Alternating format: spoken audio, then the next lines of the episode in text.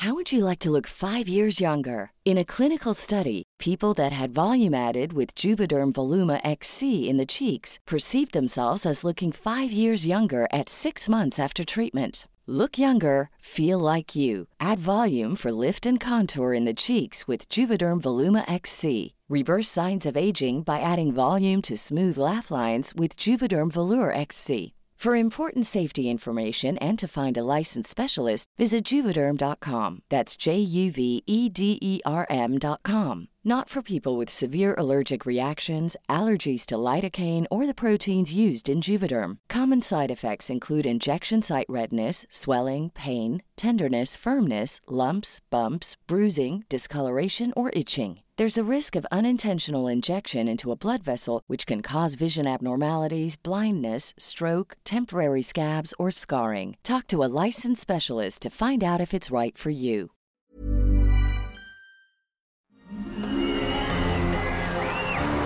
Arcadia Media.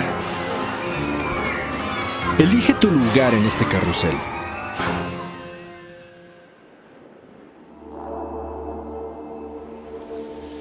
Esto es Ascendente, un espacio-tiempo que se aleja del mundo cotidiano. Aquí, inicio un diálogo entre mi ser racional y mi yo espiritual. Te invito a sumergirte conmigo en esta constante exploración del ser, a través de los profundos y extensos laberintos de luz y oscuridad que existen en nuestra mente. Deseo compartir contigo las experiencias y caminos por los que he transitado en estos años, sin máscaras ni prejuicios, sin pretensiones ni anhelos falsos. Comparto contigo este ser que soy, completa y vacía a la vez, siempre en busca de ese rincón de paz que reside dentro de mí misma y que vive dentro de ti. Un destino, tal vez. Un camino, siempre. Somos uno. Escucha, porque esta parte de ti ha decidido comenzar a hablar. Soy Carolina Rizzo, y si esto resuena contigo, te doy la bienvenida a bordo de este barco que navega como un globo azul en medio del océano universal. Hola, ¿qué tal mis queridos navegantes? ¿Cómo han estado? Como siempre deseo que la respuesta sea muy bien. Hoy quiero hablarles de algo que pasó hace ya un tiempo, pero quería esperarme para contárselos, porque necesitaba procesar toda la experiencia y ver cuáles eran las enseñanzas reales de esta situación particular. Como ya sabemos, estamos en este año tan especial, donde la vida nos ha sacudido con una pandemia que ha puesto al mundo en jaque. Todos hemos tenido que reinventarnos en cierta forma, adaptarnos a nuevas formas de trabajo o ponernos creativos si es que nos corrieron del lugar donde trabajábamos buscar la manera de generar nuevas fuentes de ingreso, comenzar a pasar tiempo a solas con nosotros mismos, enfrentándonos a nuestros demonios y miedos más profundos. Este 2020 ha estado lleno de cambios y seguramente el 2021 continúe así. No sé cuál es su postura frente a este virus. Cada quien tiene la suya. Yo les voy a compartir la mía y también les contaré mi experiencia con él. Cuando comenzó todo esto entré en crisis, no por el virus en sí, sino por el distanciamiento social. Estoy acostumbrada a pasar mucho tiempo sola, pero de repente ya era demasiado. Además, al frenarse el trabajo, que es uno de los grandes motores de mi vida, empecé a cuestionarme como en otras ocasiones qué hacía aquí, a 8.500 kilómetros de mi familia. ¿Y si me pasaba algo? ¿Y si les pasaba algo a ellos? No íbamos a poder hacernos compañía. Aunque analizando las características de este virus, ni aunque estuvieras en el mismo lugar, nadie puede hacerte compañía. Es algo que tienes que transitar solo. A medida que fueron pasando los meses me fui adaptando a la nueva normalidad. Frecuentaba a un grupo reducido de amigos, no salía mucho de casa, la verdad. Había conseguido generar un hábito muy bueno de salir a caminar una hora y media diaria, y luego me sentaba a ver el atardecer y mis amadas bugambilias del Parque México. Dos amigas comenzaron a enviarme videos conspiracionales, donde salían médicos de distintas partes del mundo declarando diferentes cosas. Había doctores diciendo que todo esto era puro entretenimiento, que sí existía el virus, pero que fallecía más gente en el mundo en accidentes de coche o de una gripa normal que por COVID-19. Una doctora confesó varias cosas que ella misma había hecho para un laboratorio en otra época. Cómo manipuló el virus del ébola porque se lo pidieron o cómo encontraron la cura del VIH en los ochentas, pero se tuvieron que callar la boca porque si no los laboratorios no ganarían dinero. Ella y muchos otros planteaban que esta pandemia había sido creada por una élite mundial que quería lograr un parate en la economía sobre todo de ciertos países, comenzando por China. Acusaban a la Organización Mundial de la Salud y a los medios de comunicación de generar pánico en las masas. Y a esta altura ya sabemos que el miedo hace que nuestro sistema inmunológico se vea afectado y así sea más fácil contraer cualquier enfermedad. Sumado al miedo infundido estaba el aislamiento que nos hace caer en depresión, porque los seres humanos somos una especie altamente social. Lo que planteaban todos estos especialistas se me hacía muy lógico. Yo coincidía con su postura. No negaba la existencia del virus, pero pensaba, si dicen que todos nos vamos a contagiar, pues mejor de una vez, ¿no? Esto no hizo que me dejara de cuidar solo que no andaba por ahí sintiendo pánico de contagiarme. Y para ser honesta, con unos amigos pensábamos que ya lo habíamos tenido y seguramente habíamos sido asintomáticos. Un día me invitan otros amigos a un cumpleaños y decido ir. Creí que íbamos a ser pocas personas y que todos debían de estar sanos. Gran error de mi parte. Fui a ese festejo un domingo y había una conocida que hacía muchos meses no veía así que nos pasamos toda la tarde y la noche platicando. Como éramos varios, la distancia entre todos era muy poca, pero literalmente no reparé en ello. Esta conocida había llegado de un viaje por la playa, se había ido a pasar un mes entero en el Caribe. A mí me pareció algo bonito y no preocupante. He tratado con los años de generar una tendencia hacia los buenos pensamientos. Terminó ese día al siguiente tuve trabajo y estuve 20 horas despierta, así que me sentía un poco agotada, pero lo vi como algo normal. El miércoles a la tarde fui a visitar a una amiga y comencé a tener tos. Pensé que podría ser alguna alergia, pero al día siguiente amanecí con fiebre. Llamé a un amigo doctor y me dijo que tomara paracetamol cada seis horas y que seguro ya se me quitaría, que por las dudas me quedara en casa, pero que quizás era consecuencia del estrés y las desveladas por el trabajo. El viernes continué con el cuerpo cortado, pero ya no tenía fiebre. El sábado me levanté súper bien, como si nada hubiera pasado. El domingo amanecí fantástica, así que creí que ya no tenía nada. Agarré mi cubrebocas y mi alcohol en gel y me fui al supermercado. Cuando regresé de ahí comencé a sentirme fatal. No podía respirar bien y me dio una crisis de ansiedad. Llamé al médico y me dijo que tomara algo para tranquilizarme, que si continuaba sintiéndome mal, él vendría a verme. Pasó esa noche. El lunes amanecí con dolor en todo el cuerpo. El martes en la noche me quedé sin gusto y olfato. Ya era un hecho. Tenía este virus en mi cuerpo. Y es ahí cuando toda la información fatalista que nos vendieron en las noticias se apodera de ti y tu mente se echa a andar. ¿Podré respirar? ¿Será que me voy a morir? ¿Y si me muero va a ser aquí sola, encerrada? Soy demasiado joven para morirme. Nunca ni siquiera había pensado en la muerte. Siempre imaginé que comenzaría a pensar en ello a los 80.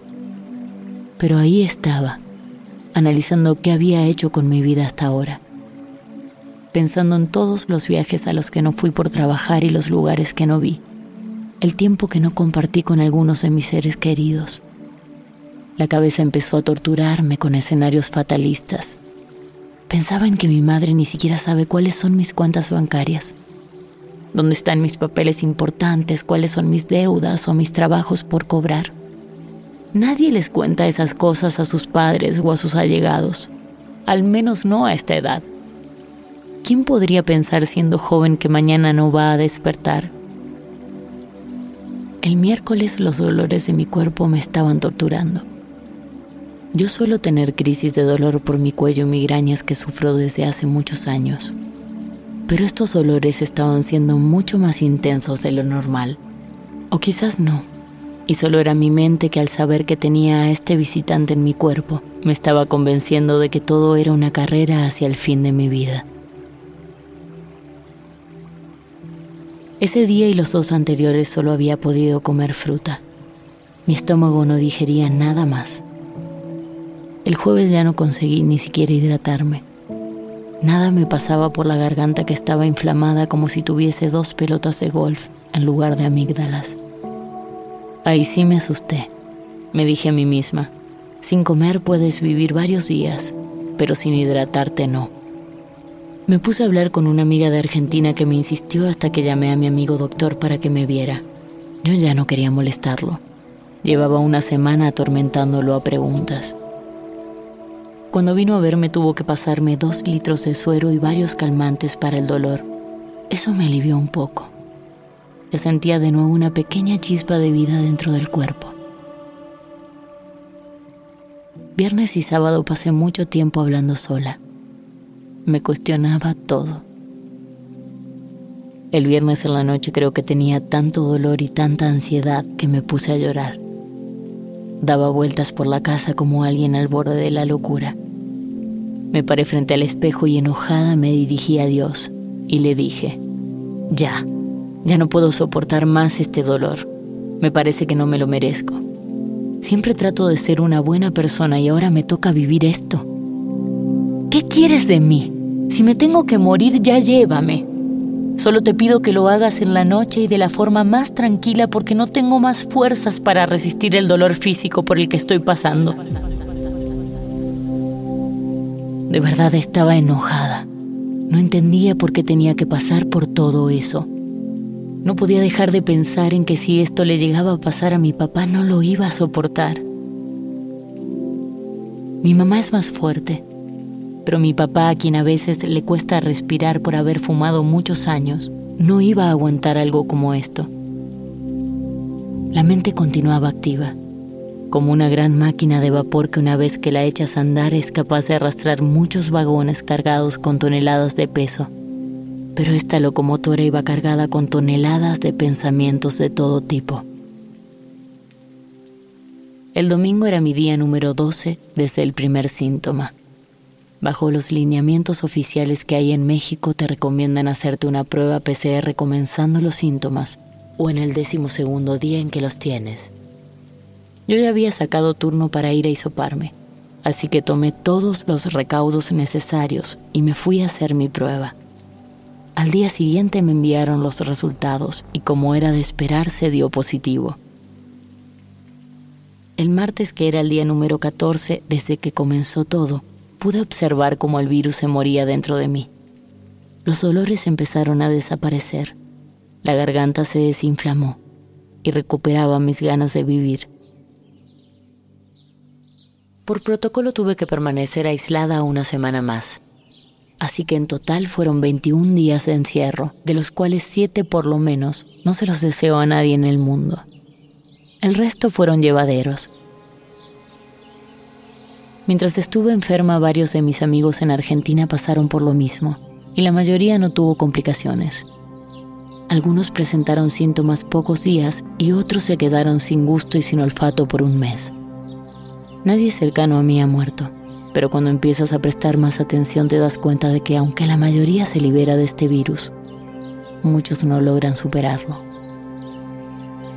El tío de una de mis mejores amigas falleció por COVID. El exnovio de otra amiga acaba de fallecer. La hermana de una amiga de otra de mis mejores amigas estaba a un día de que le dieran el alta porque aparentemente todo estaba bien y de pronto presentó una falla en varios órganos del cuerpo que le provocaron la muerte. Este virus no es una enfermedad pulmonar. Es un bicho malévolo que ataca al organismo y provoca una tormenta de citocinas. Esta tormenta de sustancias e inflamación hace que fallen diferentes órganos y sistemas. Si fallan varios sistemas al mismo tiempo, el resultado es la muerte.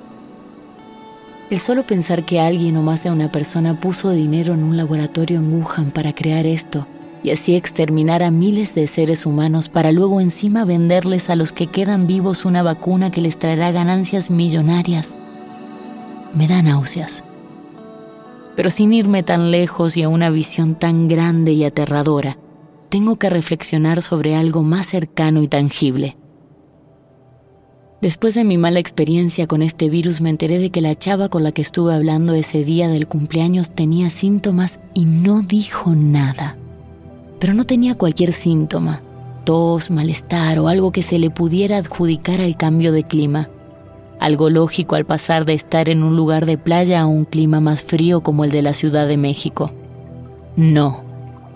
Había perdido el olfato, la característica por excelencia del COVID-19 si tienes cualquier otra manifestación te podría estar pasando cualquier cosa, pero quedarte sin gusto y sin olfato es algo que hace casi un año venimos escuchando que está ligado a esta enfermedad. Pues esta chava decidió que ese síntoma sumado a otros que tenía no eran suficiente como para que ella se perdiera una fiesta.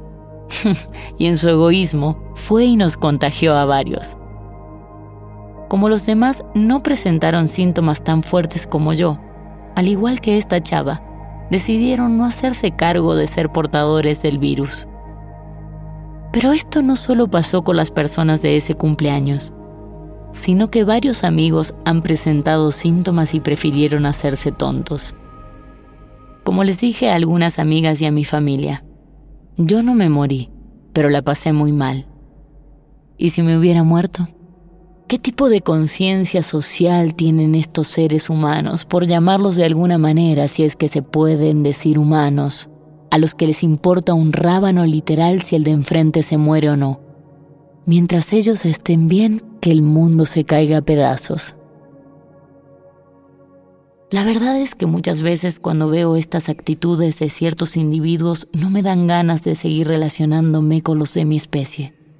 Pero después recuerdo que gracias a muchas otras personas buenas y nobles es que uno soporta situaciones de vida como estas o mucho más complejas. Quiero dedicar este episodio a mis amigos Ana Karina Álvarez y Andrei Coria, que estuvieron todo el tiempo pendientes de mí y me cuidaron en los momentos más difíciles. Eternamente estaré agradecida con ustedes. A mi madre, Qué pobre mujer me imagino lo difícil que debe haber sido sostenerme psicológicamente a la distancia y con la incertidumbre de no saber qué era realmente lo que iba a pasar con mi salud. Al resto de mi familia y amigos que estuvieron del otro lado del teléfono aconsejándome o simplemente dándome su apoyo y haciendo más leve mi estadía sola en casa. Como lo dije al principio, creo que este 2020 trae grandes enseñanzas Espero que cada uno de ustedes pueda reflexionar sobre lo que les toca. Saben que los quiero. Nos vemos pronto. Libera tu conciencia y permite que el espíritu ascienda. Ascendente con Carolina Rizzo. Una producción de Arcadia Media. Arcadia Media.